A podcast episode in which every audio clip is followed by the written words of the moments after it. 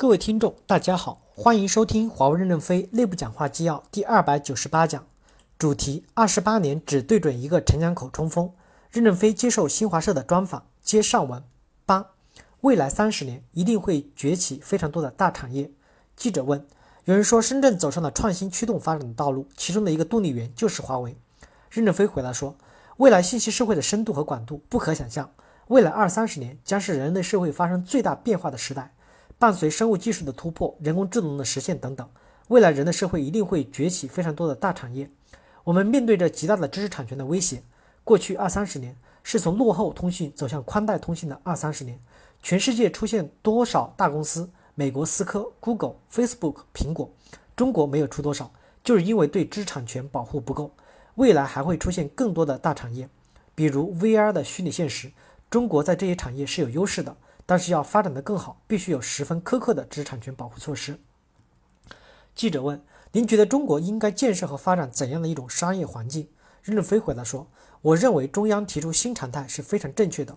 我们不再追求高速度了，适当的发展慢一点，有发展质量才是最根本的。”有个专家说：“投资有两种方式，一种是外延的发展，比如建一个钢铁厂，再建一个钢铁厂，又再建一个钢铁厂，规模就做大了；第二种叫普罗米修斯投资。”普罗米修斯把火偷来了，有了火才有了人的文明，这就是创新突破。我们国家提出要沿着创新之路增长经济是正确的。外延式的增长，投资越大，产品越过剩，价格越来越低，投资效果就会越来越差。记者问：在您看来，我们面临着前所未有的大机遇，同时面临的大风险是什么？任正非回答说：我觉得中国经济没有想象中的那么大的问题，主要是不要把自己泡沫化了。中国的情况还是比别人好的。只要不让假货横行，就出不了大的问题。九，防范危机，高成本最终会摧毁你的竞争力。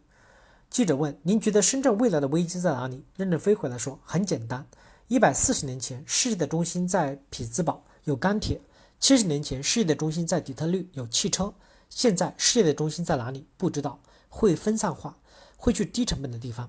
高成本最终会摧毁你的竞争力。而且现在有了高铁网络、高速公路。”活力分布的时代已经形成了，但不会聚集在高成本的地方。记者问：华为是深圳本土成长的企业，您对华为的城市发展，比如国际化、改革开放等有怎样的期望？任正非回答说：深圳的房地产太多了，没有大块的工业用地了。大家知道，大工业的发展，每个公司都需要一定的空间发展。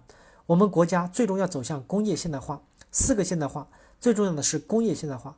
工业现代化最主要的是要有土地来换取工业的成长。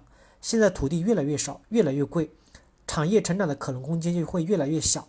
既然要发展大工业，引导大工业，就要算一算大工业需要的要素是什么，这个要素在全世界是怎么平均的，算一算每平方公里承载了多少产值，这些产值需要多少人，这些人要有住房，要有生活设施，生活设施太贵了，企业就承载不起，生产成本太高了，工业就发展不起来。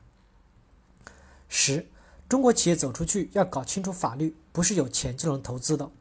记者问：对一些希望走出去的中国企业有没有一些建议？任正非回答说：首先，中国要建成法治国家，企业在国内就要遵纪守法。您在国内都不守法，出去一定是碰得头破血流。所以，我不支持中国企业盲目走出去。制度对社会的影响不会立竿见影，会几十年、一百年慢慢的释放影响。第二，要学会在中国管理市场经济。在中国你死我活的对打还活下来了的话，就能身强力壮的去跟别人对打。中国要加强法律、会计等各种制度的建设，使自己强盛了走出国门，不然企业走出去会遇到非常多的风险，最终可能血本无归。所以我认为，中国企业走出去，首先要法治化，要搞清楚法律，不是有钱就能投资的。感谢大家的收听。